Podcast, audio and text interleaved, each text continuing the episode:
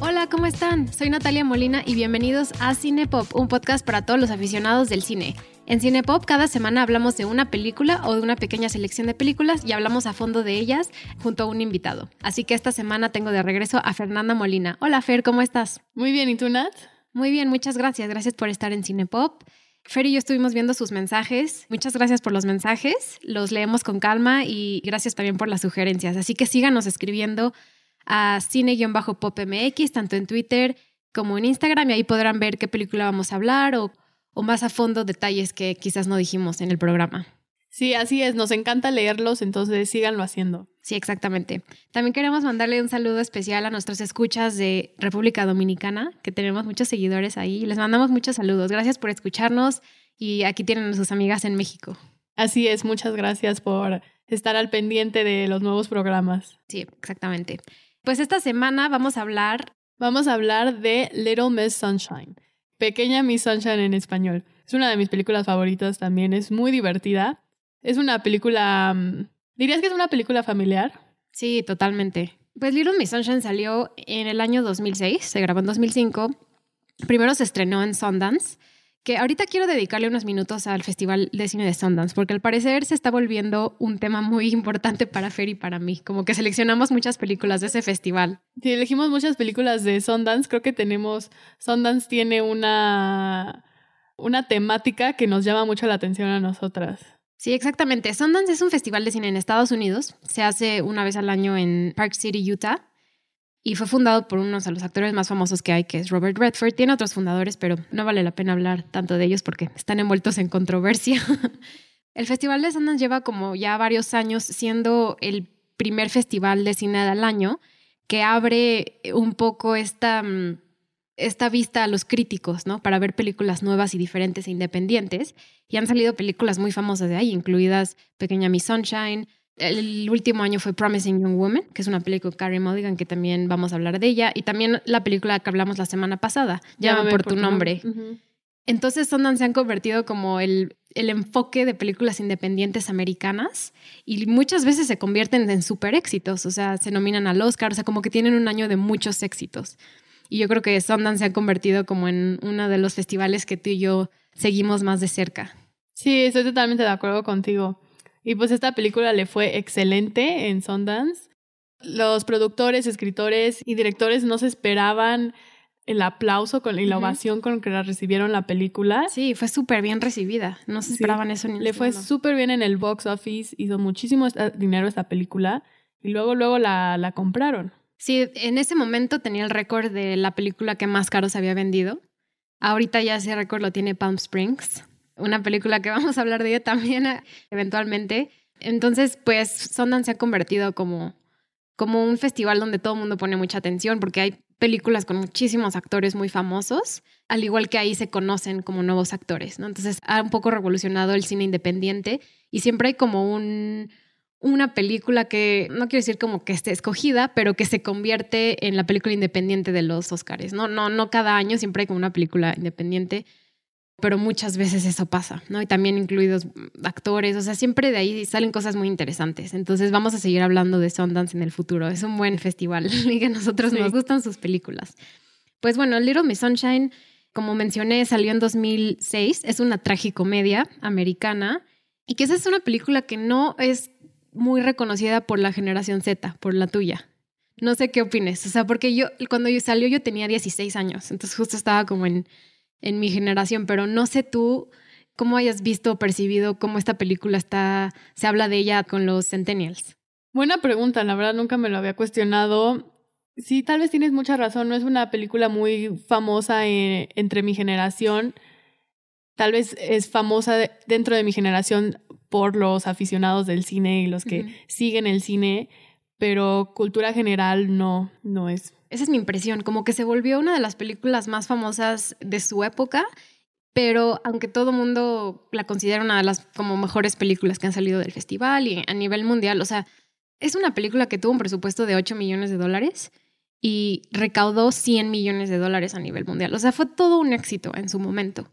Y creo que aunque no la recordemos como con tanta pasión como recordamos otras películas de esos momentos, creo que sí, quien sea que la vea tiene una experiencia positiva. O sea, me cuesta mucho pensar que alguien puede pensar que es una mala película. O sea, igual y no, no es la obra maestra cinematográfica que como de que conocemos de otros directores, ¿no? Como de culto. Pero es una película que le llega al corazón a todos.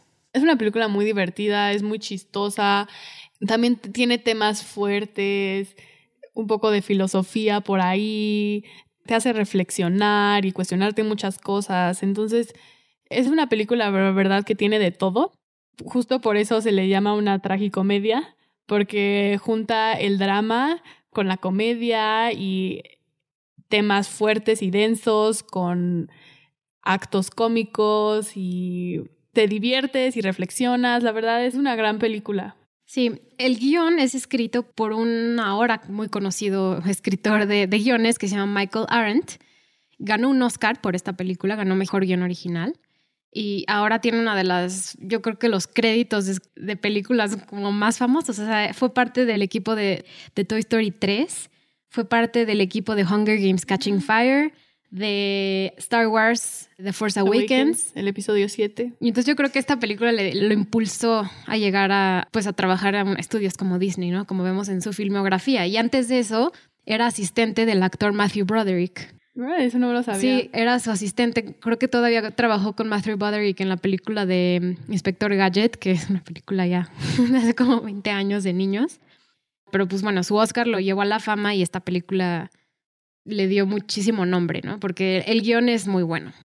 A veces no escribe los guiones, pero trabaja muy de cerca con otras películas, que fue con Wally, también con Cars 2, Inside Out, o sea, como que tiene gran parte con todas las historias que vemos de Pixar, que muchas veces son de las mejores películas del año en términos de guiones, o sea, son espectaculares las películas de Pixar. Y pues bueno, esta película la escribió él y, y creo que valía la pena mencionarlo, ¿no? Porque es un guion que fue muy inesperado y todo el mundo se lo luego es difícil ver cosas originales de este tipo. Entonces yo creo que vale la pena hablar de él. ¿Te gustaría introducir un poco a los directores? Sí, claro, los directores son dos directores para esta película. No habíamos hablado de ninguna película que tuviera dos directores. Es un matrimonio. Ya habíamos hablado de Cornel Mondrusco y Kata Weber en Fragmentos de una mujer, que es un matrimonio que trabaja junto haciendo cine.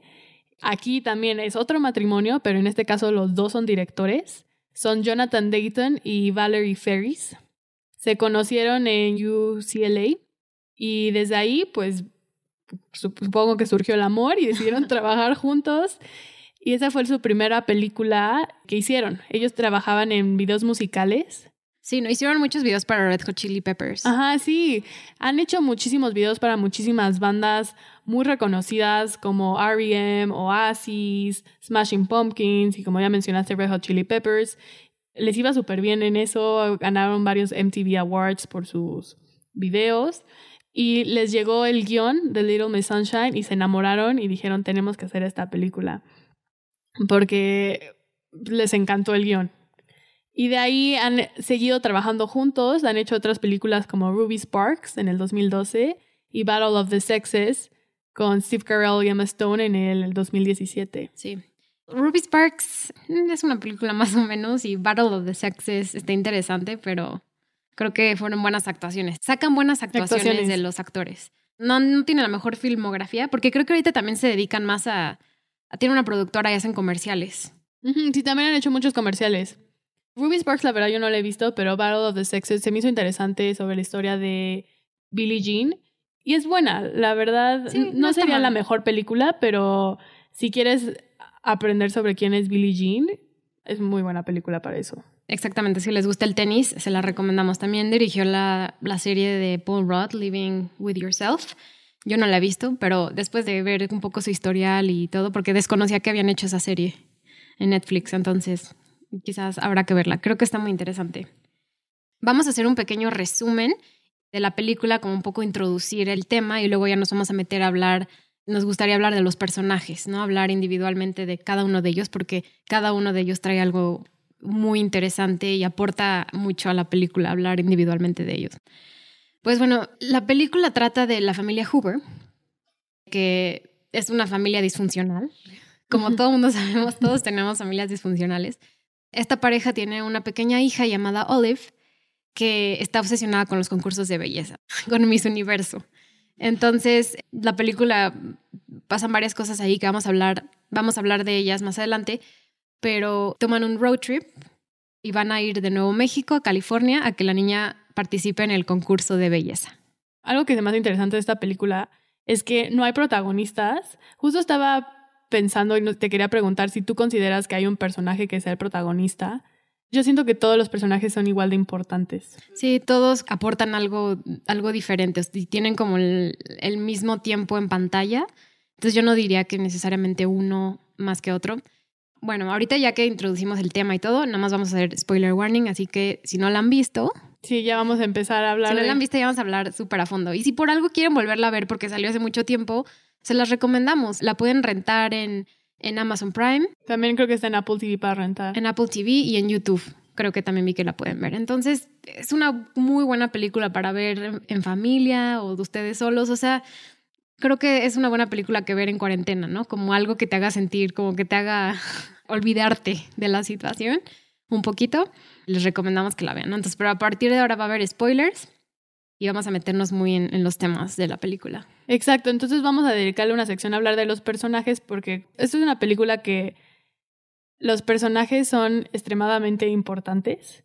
Y justo como mencionaba de que no había ningún protagonista, de hecho, ese fue un tema con el escritor, porque los productores querían hacer a Richard, que es el papá, el protagonista de la película y querían venderlo alrededor de él y que profundizaran en, en su personaje. Y Michael, el escritor, dijo, no, es una película sobre los seis, no nos vamos a enfocar más en uno. Y lo despidieron. Lo despidieron del proyecto, contrataron a otro escritor que trabajó en el guion y les enseñó otro guion donde se enfocaban en Richard como el protagonista y no les gustó eh, los directores Valerie y Jonathan dijeron se perdió de lo que trataba esta película y pues volvieron a contratar a Michael para que... No, bueno, qué rollo. Sí, fue todo un rollo. También para conseguir el dinero de esta película fue difícil y de hecho uno el... Pero bueno, se hicieron millonarios. O sea, sí, luego fue una gran idea. Pero el uno de los productores, Mark Turtletuff, puso de su dinero para financiar esta película. Los 8 millones todos son de su dinero. Wow. No, le salió un, un gran riesgo, pero sí, un gran riesgo que le salió le salió Le pudo haber salido muy mal o muy bien. En este caso lo hizo millonario. Exactamente. Pues vamos a introducir los personajes. Así es. Y vamos a también introducir un poco al actor que lo hizo. Vamos a empezar con Olive. Muy bien. La niña, que es protagonizada por Abigail Breslin. Abigail Breslin anteriormente había salido en la película de Señales que obviamente va a haber una película para señales, es de mis películas favoritas. Es muy random, es muy extraño que sea de mis películas favoritas, pero señales tiene un lugar muy especial en mi corazón. Así que cuando, me acuerdo cuando vi a Abigail Breslin aquí, dije, la niña de señales. Y es divina en esta Es divina. Y estuvo nominada al premio de la Academia, perdió contra Jennifer Hudson, un error, yo creo que no haya ganado, pero bueno, estuvo nominada y fue de las, ha sido de las actrices más jóvenes que ha sido. Sí, pues tenía como 9, 10 años, imagínate. Ahorita tiene 24. Wow. Así de vieja está la película. Eh, pero bueno, ¿quieres hablar un poco de Olive y de su personaje y cómo ella es la esencia de Pequeña Miss Sunshine? Sí, claro. Olive es una niña muy tierna, muy alegre y optimista, que está obsesionada con Miss Universo y los concursos de belleza y es su sueño y su fascinación participar en ellos. Y algo que la caracteriza mucho es su inocencia. Es la, la, inocencia de los niños. De hecho, en la. Una de las primeras escenas, que creo que es de las mejores escenas, es cuando están sentados todos teniendo una comida. Y Olive hace las preguntas que ninguno de los adultos atreven a hacer o que prefieren evitar. Y le pregunta a su tío Frank por qué se intentó suicidar. Y es aquí donde te das cuenta que los niños preguntan las cosas como son son directos y no tienen filtros y es esta inocencia que tienen que pues, caracteriza a Olive por toda la película. Sí, Olive, aparte de que está súper bien la actuación de Abigail Wrestling, también yo creo que es un poco el pegamento de la familia, ¿no? Es lo que ella hace que logre que todos se transformen, porque es el amor como de familia que ella proporciona, por lo tierna que es, por lo linda que es, ¿Recuerdas la primera vez que ve a Frank? Todo el mundo súper frío con Frank porque se intentó suicidar y fue muy duro. Y ella le da un beso. y, entonces de ahí vemos como su inocencia y su ternura. Y yo creo que ella es, es un gran personaje. Y es lo que mantiene esta película como muy animada, ¿no? Yo creo que si no hubiera habido una niña, hubiera sido como más difícil, ¿no? Como hubiera sido súper densa y pesimista y depresiva. Olive es la que trae la alegría, la ilusión y es por Olive que se une toda la familia porque tienen un propósito en común a través de Olive que es llegar al Little Miss Sunshine y llegar al, concurso de belleza. Exacto. Entonces es a través de Olive que se da esta unión familiar. Así es. Bueno, vamos a hablar de ella y de otras escenas más adelante en el programa, pero ¿quieres pasar al siguiente personaje? Muy bien. El siguiente personaje que vamos a hablar es un personaje castrante y cagante que lo odiamos. Sí, lo odiamos. Es Richard, el papá protagonizado por Gurkinyar. ¿Quieres platicar un poco sobre su perspectiva del mundo? Yo diría que él es el antagonista de la película. Él es el antagonista que termina convirtiéndose en, no sé, como un poco un héroe. Sí. Al conjunto con todos, o sea, como que todos se van transformando, ¿no? Pero vemos que Richard es el patriarca de esta familia y tiene un programa de nueve pasos que es cómo llegar a ser ganador. La primera escena de la película casi es Dice, There are two types of people in the world, winners and losers. Hay dos tipos de personas en el mundo, ganadores y perdedores. Y desde que dice eso dices, me caga. Sí, ya lo odio. y luego se está dándolo en una clase y se contrasta a un, salón vacío. Sí. Hay como 10 personas escuchándolo. Y es muy fuerte esa escena porque está hablando sobre el éxito de los ganadores y la única sensación que tienes es que él es un completo perdedor, fracasado. Eso es lo que hace que la película esté muy bien, tanto actuada como escrita porque lo reflejan, una, o sea, en el guion podría, él podría decir, soy ganador, soy ganador, ganador, pero lo que vemos alrededor de él es que no, que no es Para un ganador. No, entonces es también esta ambientación y creo que la casa en la que están, el vestuario, como que se ve como gringo ahí, redneck, todo vestido, todo feo. redneck. sí, se ven como de una clase económica media de, de Estados Unidos. Sí, media baja. Que es muy diferente a una clase de media baja en Estados Unidos que aquí en México. Pero sí, no se ve que económicamente les vaya muy bien. De hecho, es todo un pleito llevar a Oliva al concurso de belleza porque de dónde vamos a sacar el dinero, para el viaje. Sí, exactamente. Entonces, sí, Richard es denso, su personaje. Y yo creo que muchas de las veces eh, la primera parte de la película es, como dices, el antagonista, pero hay un momento de catarsis donde se da cuenta que ya tiene que dejar de de estar pensando en alguien que no es. Le pasan muchas cosas en el viaje que lo hacen reconsiderar su perspectiva de vida. Pero sí es un personaje muy cuadrado, un perfeccionista obsesivo. Una de las escenas yo creo que más feas es cuando hace sentir mal a Olive por querer comer helado. Ay, sí. Olive está en un restaurante y pide unos waffles y la mesera le dice, ¿lo quieres a la Modi? ¿Lo quieres a la Modi? que es con helado, ¿no? Entonces el papá, un choro como de dos minutos, como, pero es que las concursantes de belleza son delgadas, no puedes comer eso, ¿no? Y ahí es cuando el primer momento como de conexión de toda la familia, vemos que el abuelo agarra helado, también Frank, el hermano, así todos empiezan a agarrar helado como para romper la tensión que está haciendo Richard en ese momento. Sí, y ese tipo de comentarios fácil pueden llevar a que Olive desarrolle un desorden alimenticio en la adolescencia y más grande. Hay que tener muchísimo cuidado con esas cosas que le dices a los niños porque lo, lo adoptan y está muy fuerte. Estar a dieta cuando eres un niño chiquitito. De 10 años y ya te estén haciendo sentir mal por querer helado, se me hace de las cosas más horribles. Sí, esa escena es donde dices, ay, odio a Richard. Lo odio. es muy molesto. ¿Quieres que pasemos al abuelo? Va. Pues el abuelo es, es el papá de Richard y es el opuesto de Richard, es el contraste más grande. Es una persona muy libre, que no le importa lo que los demás piensen de él, él hace lo que quiera y trata de pasarle esa forma de pensamiento a Olive. Tiene una relación cercana a Olive, es el de hecho el papá el que le enseña los pasos de baile que piensa hacer en el concurso de belleza y le quiere pasar esta ideología más libre y más apegada a ser, tienes que ser tú, sin importar lo que los demás piensen o esperen de ti. Y se lo quiere enseñar a Olive, que pues es, Olive está como en medio con lo que le dice su papá y lo que le dice su abuelo y chocan constantemente estas dos maneras de ver el mundo. Y pues desde la, la manera en la que nos introducen a este personaje es en el baño metiéndose coca. Y es, es, una persona mal hablada, muy directa, le dice a Dwayne que se debería acostar con muchas niñas, que debería hacer eso y es un personaje muy único y muy él. Sí, es un personaje único. El personaje es protagonizado por Alan Arkin y de hecho ganó, ganó un Oscar a, Mejor Actor Secundario por esta película, que, a ver, eso me conflictúa porque su actuación es buena, pero no sale, creo que es justo cuando el abuelo muere, porque tenemos que recordar que está consumiendo coca, pero también es adicto a la heroína y, platican que él estuvo en un centro de retiro, pero lo corrieron por las drogas. Entonces él tiene un, un pasón y se muere, ¿no? Cuando están en medio del viaje. Entonces el actor está a la mitad del tiempo y ganó un premio que obviamente es merecido.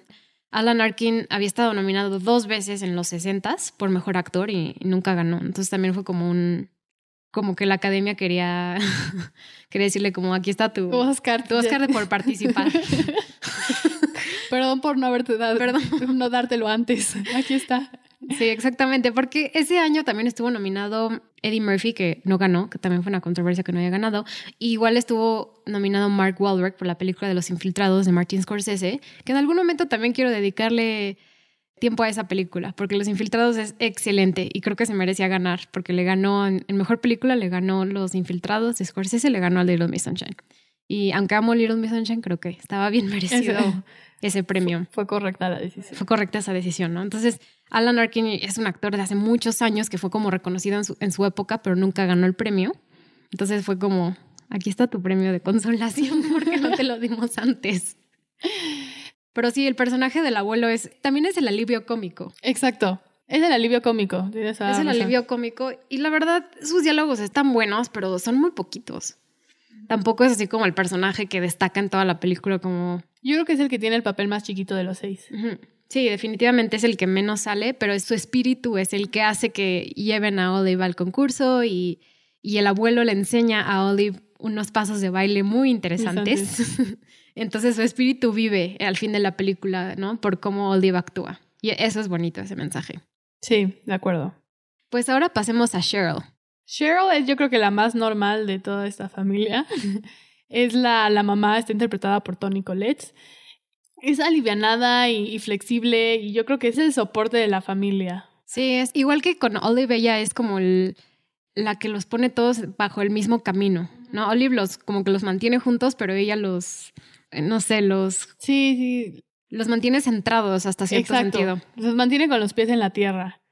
Justo estaba pensando que son los hombres de esta película son los que tienen como en mil problemas y las mujeres en la película que son Olive y Cheryl son las más centradas y las que unen a la familia y las que son el soporte. Sí, porque aparte no lo dicen implícitamente, pero Cheryl se ve que ella es la que trabaja, la que está haciendo todo para que la familia pueda sobrellevar los momentos económicos difíciles por los que están pasando. Entonces, obviamente se siente súper frustrada cuando Richard siempre es como ganadores y perdedores. Solo hay dos tipos de personas, ¿no? Y ella, aunque nunca la vemos que se enoje o hasta es paciente con él.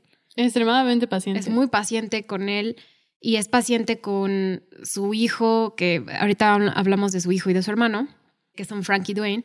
Pero Cheryl es, eh, aparte su actuación es muy buena. O sea, es que ya decía que dije que todas las actuaciones son buenas, pero Tony Collette yo creo que es de las actrices más, ay, no sé, de las actrices que mejores papeles y diversos papeles ha hecho, pero es la que es menos reconocida. Porque salió, los últimos dos años salió en Hereditary de Ari Aster, que hablamos de Ari Aster, y esa actuación es espectacular.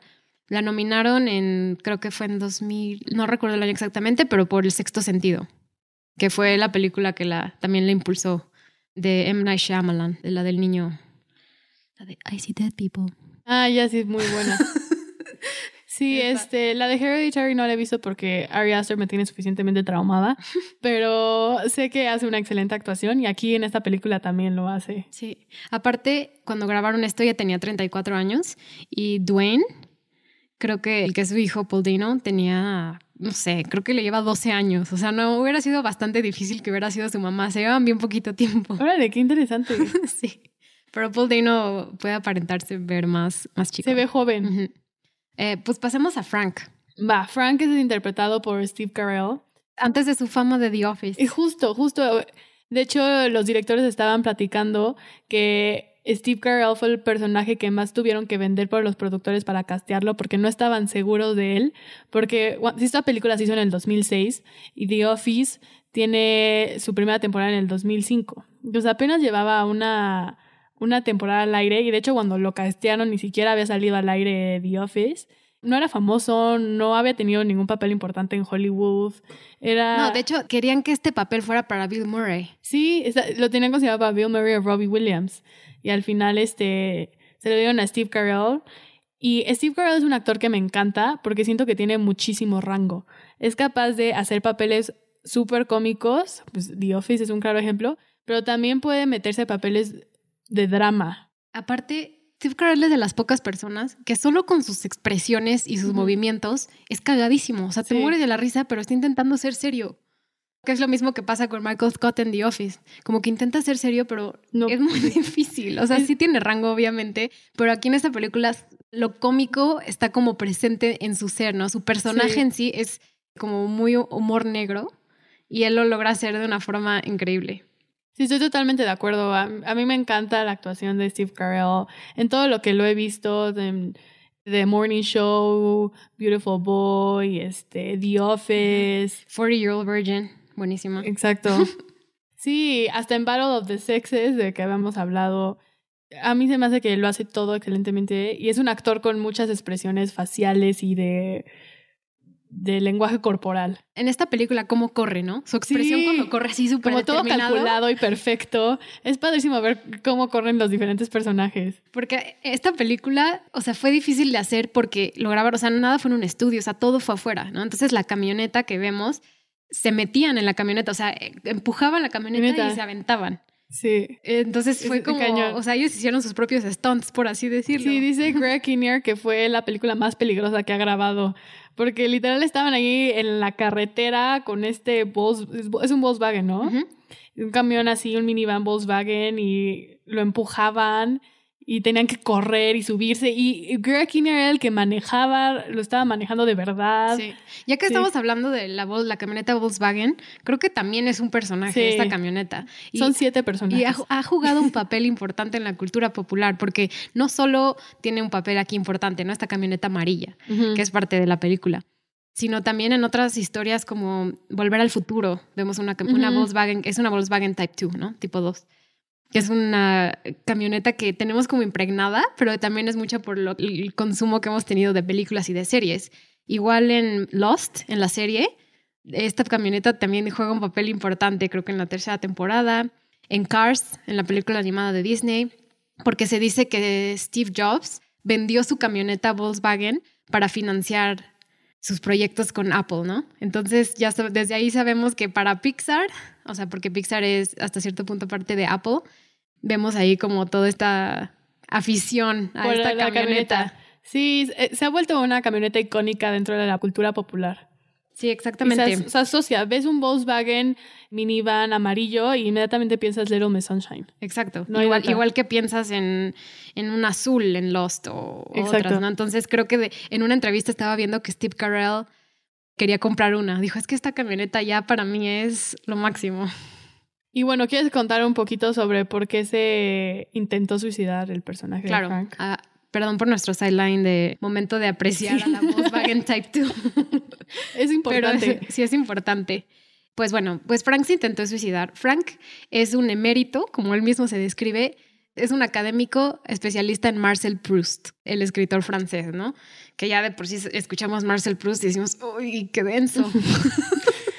y luego se menciona Nietzsche por Dwayne, o sea, muchos filósofos densos aquí. Hay muchas teorías, de hecho, sí, filosóficas aquí que no es el tema principal, pero sí juegan un rol importante en cómo se hacen las dinámicas entre estos personajes, ¿no? Entonces Frank se intenta suicidar porque él mismo se pensaba como el mejor académico en este ámbito, pero resulta que un premio al mejor académico de Proust se lo dieron a alguien más, ¿no? Y al mismo tiempo su novio lo deja por alguien más.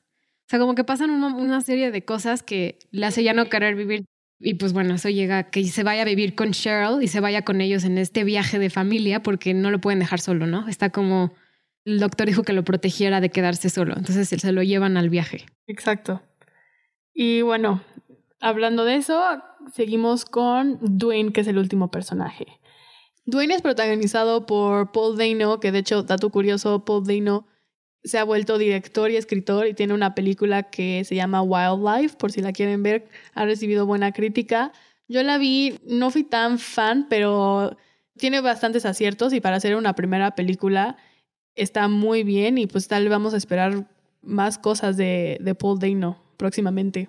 Tal vez se vuelva un gran director dentro de la cultura popular. Y Dwayne es un personaje muy curioso. Es un adolescente que sus sueños están en la Fuerza Aérea y ser piloto. Y para eso decidió tomar un voto de silencio hasta que lo logre. Y lleva creo que como seis meses sin decir una sola palabra. Es antisocial, es muy aislado y él dice odiar a su familia, que en el fondo sabemos que no odia a su familia, pero tiene como esa mentalidad como de adolescente de sí, odia a todo mundo cuando sabemos que no. Y lee mucho a, a Nietzsche y le gusta su filosofía y se inspira por él y hasta tiene un, una pintura enorme de él pegada en su cuarto. Sí, entonces eh, decidimos como pegar a, a um, Frank y a Dwayne, los últimos dos personajes, porque los dos se entienden entre se ellos. Se entienden entre ellos muy bien, ¿no? Y a través de las filosofías de otros, de otros autores, como son Proust y son Nietzsche, que o sea, no queremos meternos muy a fondo, pero los dos tienen como elementos muy nihilistas y muy de que la vida no tiene sentido y como que meten esto en la película. Exacto. Y creo que también es importante mencionar porque esta relación que se da entre Dwayne y Frank es muy importante para la película. Aprenden mucho del otro y sí creo que se ven muy reflejados en el otro. Sí, y los dos encuentran una conexión también a través de Olive y de proteger a Olive de otras personas, porque Frank, pues previamente esta película, no, a la historia de dentro de la película, no, no nos hacen entender que tiene una relación cercana, ¿no? Entre él y la familia Hoover, pero se va desarrollando y es lo mismo que Dwayne, ¿no? Como que la, la protección y el amor que sienten por Olive es lo que los, también los mantiene juntos. Y también un poco la, la desesperación que tienen hacia Richard. Sí, los dos odian a Richard están totalmente en contra de su filosofía de vida porque va también en contra de, pues, exactamente de lo que ellos creen y de los filósofos que leen. Sí, exactamente. Ahora queremos hablar como de los cinco eventos que creemos describen muy bien la película y logran como materializar lo que están sintiendo los personajes, ¿no? Que son como las crisis o los momentos de catarsis o de, incluso fracasos que tienen, ¿no? Que los fracasos que tienen que tener para llegar como a un desenlace, ¿no? Que es el fin de la película. Entonces, si quieres ver empezar a hablar de estos diferentes eventos dentro de la película. Sí, claro. El primer fracaso al que se enfrenta esta familia es cuando se les compone la camioneta. Y es un gran momento de unión familiar. Y yo creo que esto demuestra, y lo vamos a ver alrededor de todo el viaje, que cuando las cosas salen mal, es cuando más se divierten y más se unen entre ellos. Y lo, primero que pasa es con esta, cuando se descompone la camioneta tienen que todos juntos como familia buscarle una solución, que es una de las escenas más icónicas cuando la están empujando y ya hemos platicado un poco de cómo cada personaje corre de una manera muy distinta, apegada a su personalidad. Y es la, creo que la primera vez que vemos a Frank sonreír y reírse con su familia. Sí, así es. Es el primer momento donde empieza a tener como un poco propósito, ¿no? De hacer algo que no encontraba propósito en la vida.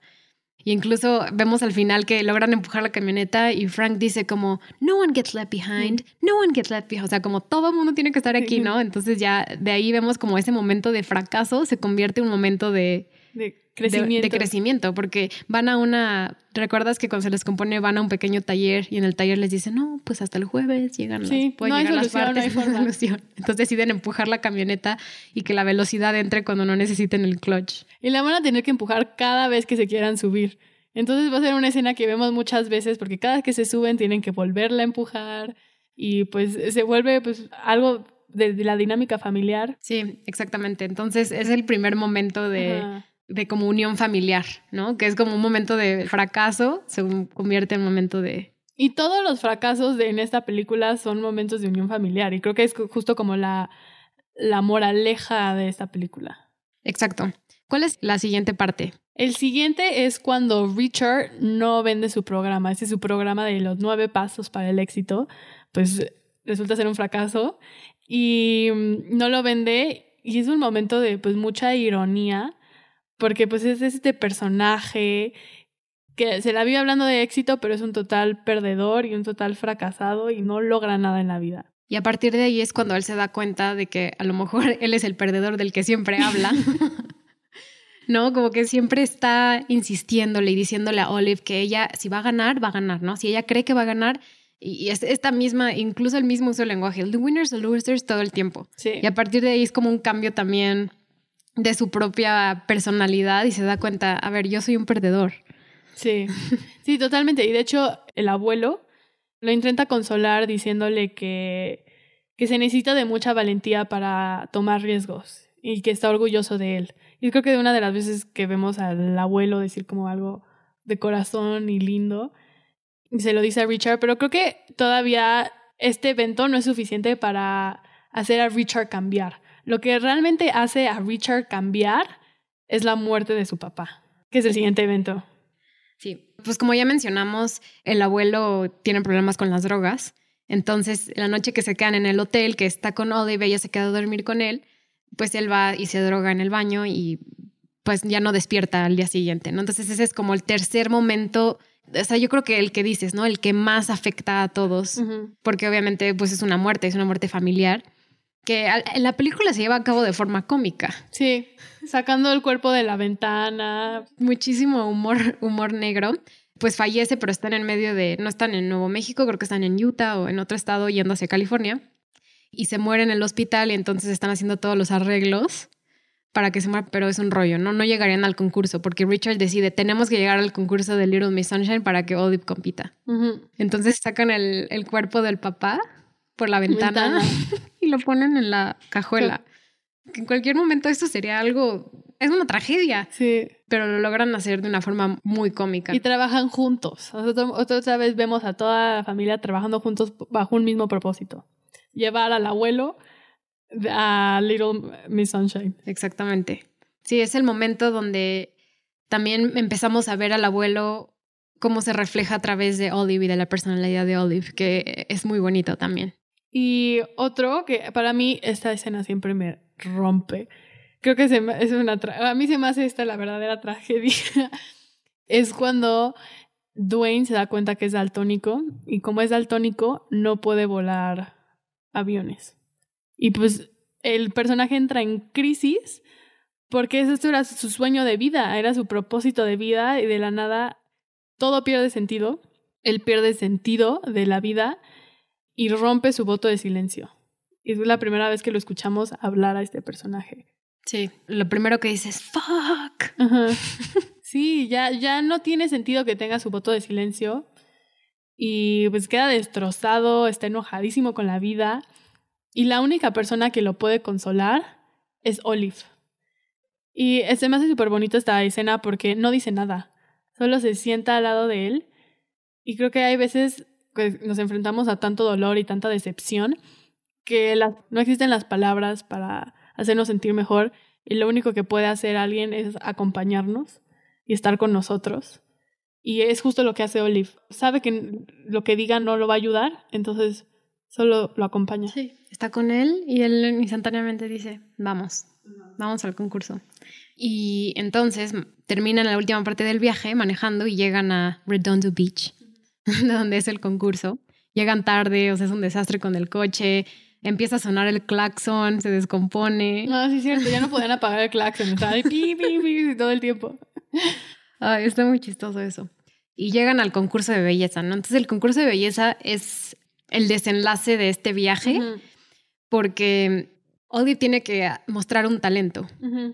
Y este talento puede ser bailar, cantar, etc. Y, durante la película como que más o menos te dicen a dónde puede ir, pero no al 100%, ¿no? Porque el abuelo es el que le está ah, enseñando a hacer la rutina. Y pues vemos a todas estas niñas en el concurso de belleza que eran de verdad niñas de concurso de belleza. Entonces vemos maquillaje, depilados de las cejas. De las piernas. Ay, no, con bikini. Horrible. O sea, ahorita nos metemos más adelante a los concursos de belleza. Pero vemos que Olive se ve diferente a ellas. Las niñas están súper fabricadas.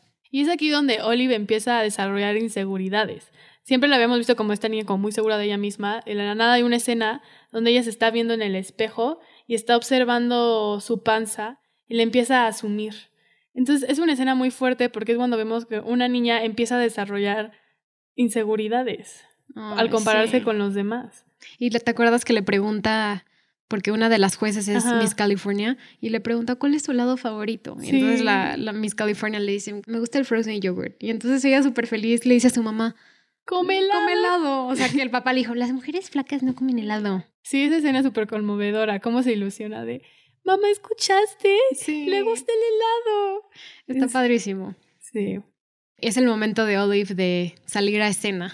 Y entonces, aquí es donde toda la película vale la pena, pero esta escena es maravillosa.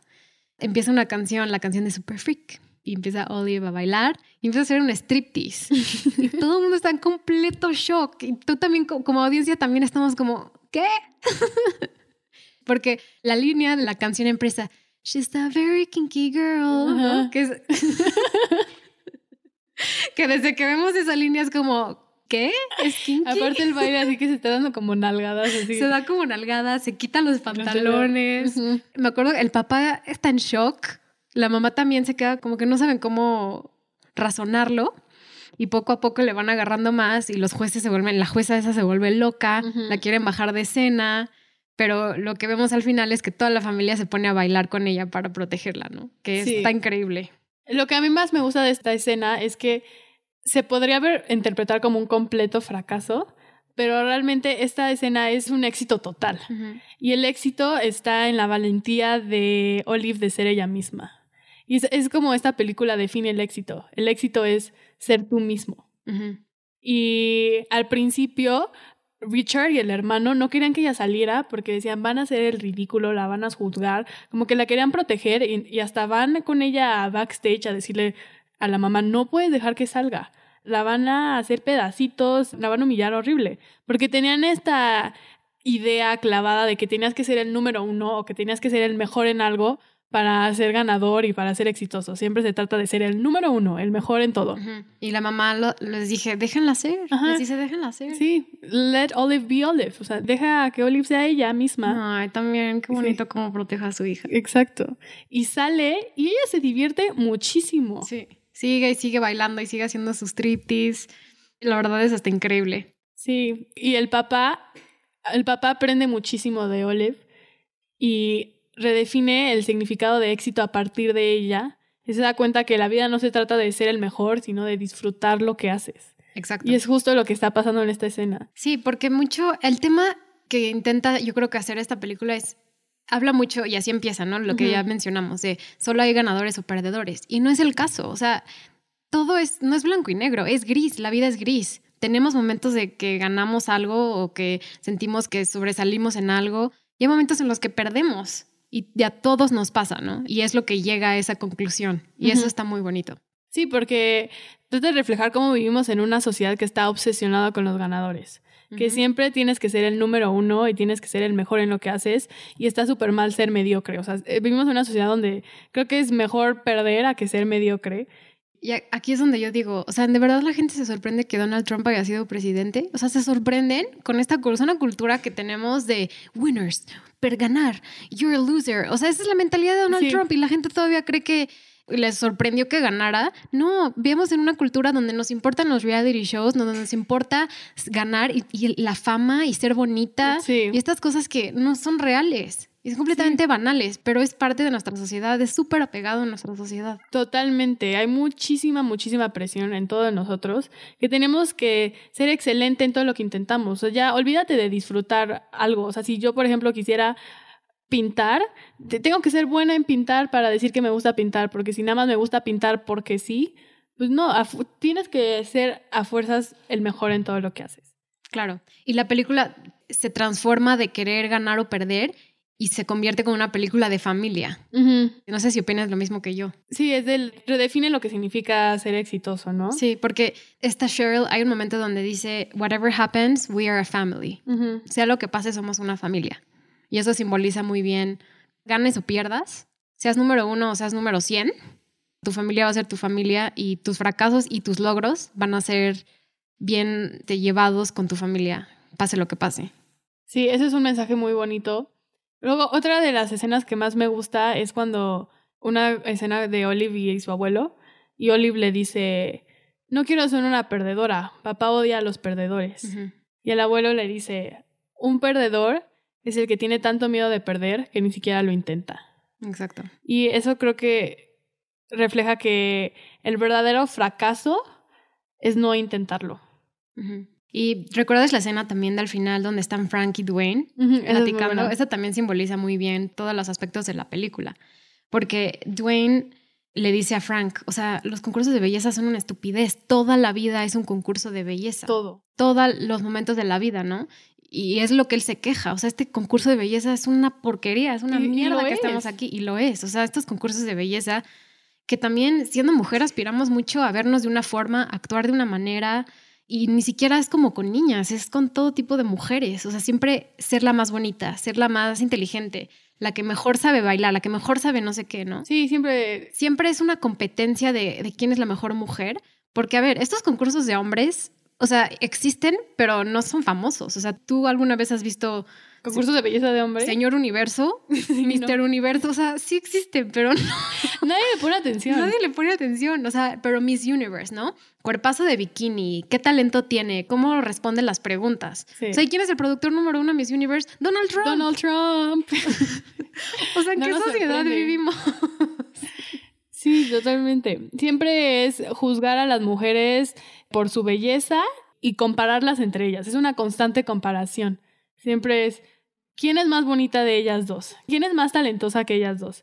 ¿Quién baila mejor que ellas dos? todo se trata de ver quién lo hace mejor. Sí, o sea, no sé si alguna vez, yo, yo no lo vi, pero sé que existe un reality show justo americano que se llama Toddlers and Tiaras y es de niñas que quieren llegar a hacer un concurso. Hasta hubo niñas tan famosas ahí que tuvieron su propio programa. No sé si te suena Honey Boo Honey Boo no. Otra brecha generacional. Boo era una de las participantes de Toddlers and Tiaras y le sacaron su propio programa. Y era aspirar a estar en concursos de belleza. O sea, qué podrido, ¿no? Ver como una niña el camino que tiene que tomar para llegar a ser bonita.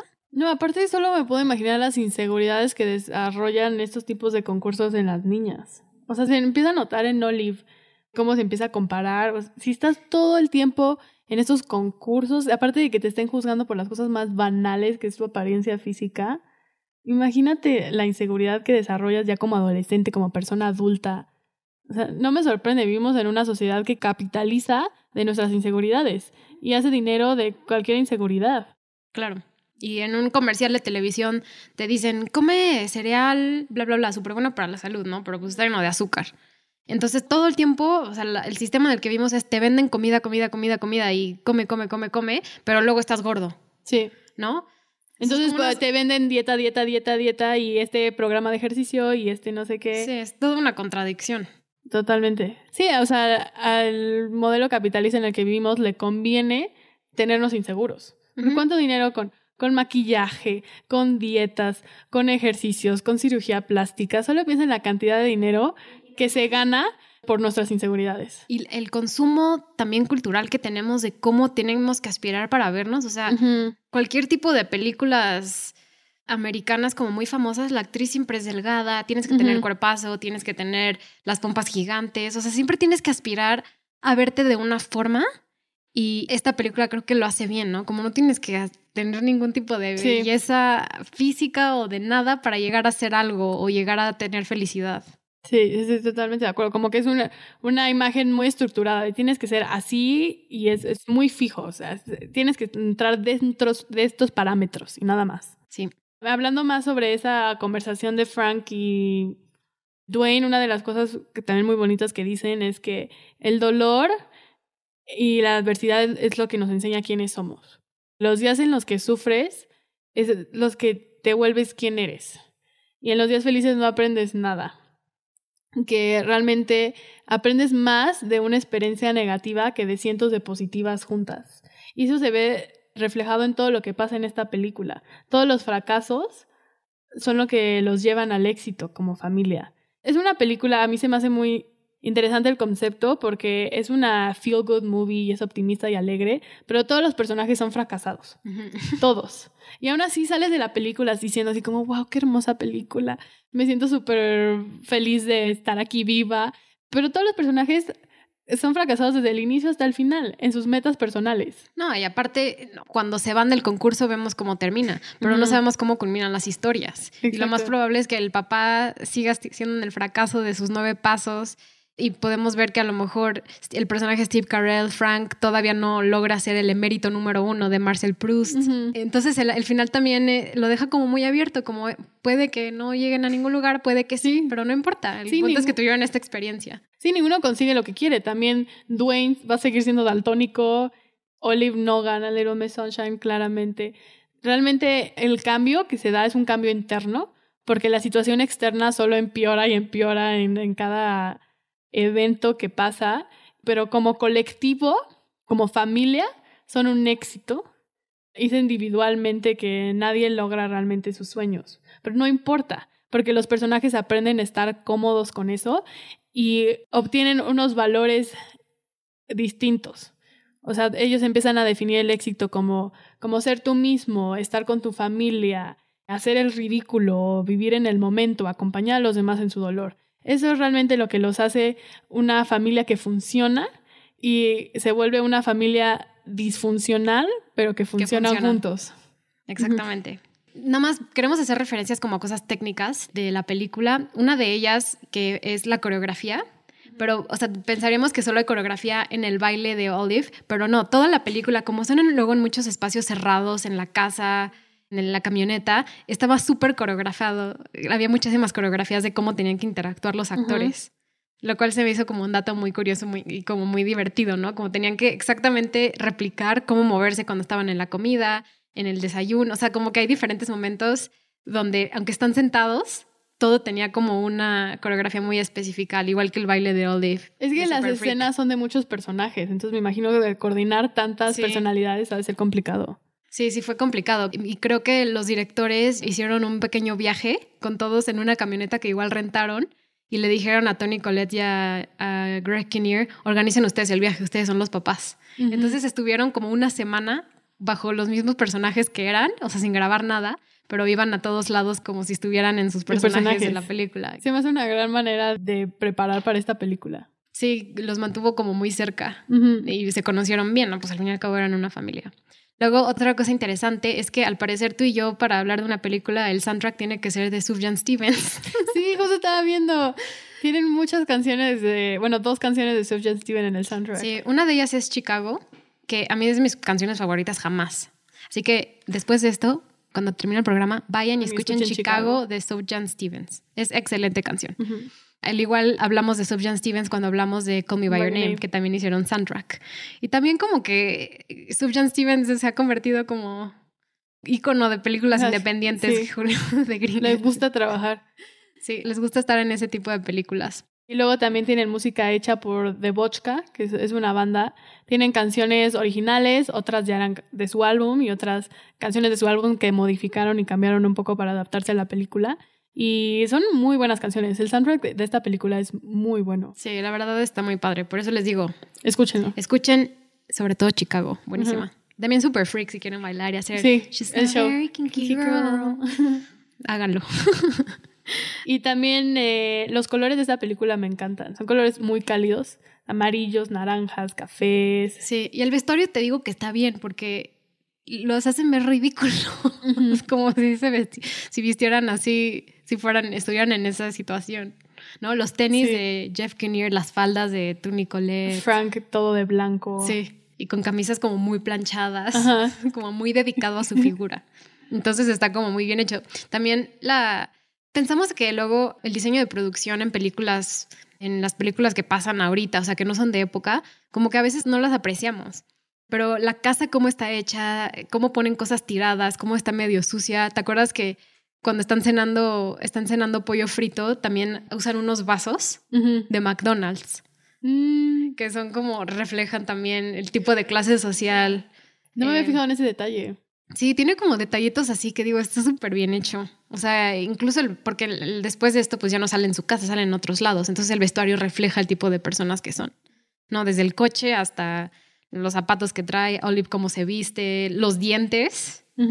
cómo tiene los dientes Olive. O sea, como que hay muchas cosas ahí que creo que vale la pena también rescatar del diseño de producción. Pues bueno, esa fue nuestra plática de Pequeña Miss Sunshine. Espero se hayan entretenido igual que nosotros. Es una película que, si no han visto, bueno, no sé en qué mundo viven, si no la han visto. No tienen que ver. pero de verdad es muy disfrutable. Sí, así como la disfruté verla, disfruté mucho platicar de ella. Es una gran película. Sí, es una muy gran película. Y pues bueno, muchas gracias por todo, Fer, y nos vemos hasta la próxima. Nos vemos a la próxima. Bye.